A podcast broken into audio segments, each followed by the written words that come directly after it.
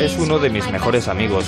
Decidí hacer el mercadillo para ayudar a Cooper porque es muy importante.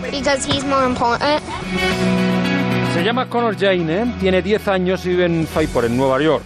Y este Cooper, eh, que se ha convertido en uno de sus mejores amigos, es un Doberman de 4 años que su familia adoptó siendo un cachorro. Connor y Cooper se han hecho inseparables. Juegan, pasean y duermen juntos. Pero desde hace un par de años, Cooper es algo más que una mascota. Se ha convertido en el cuidador del pequeño. Resulta que Connor padece hiperactividad y estrés postraumático y más de una noche sufre convulsiones y terrores nocturnos.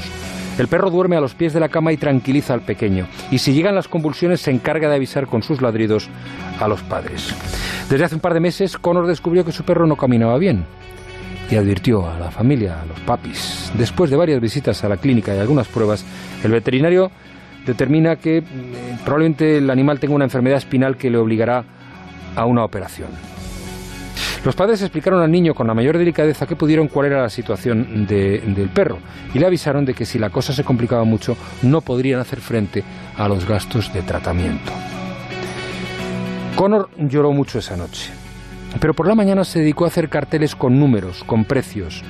El crío lo ha visto otras veces en su ciudad. A primera hora de la tarde montó a las puertas de su garaje un mercadillo con todos sus juguetes.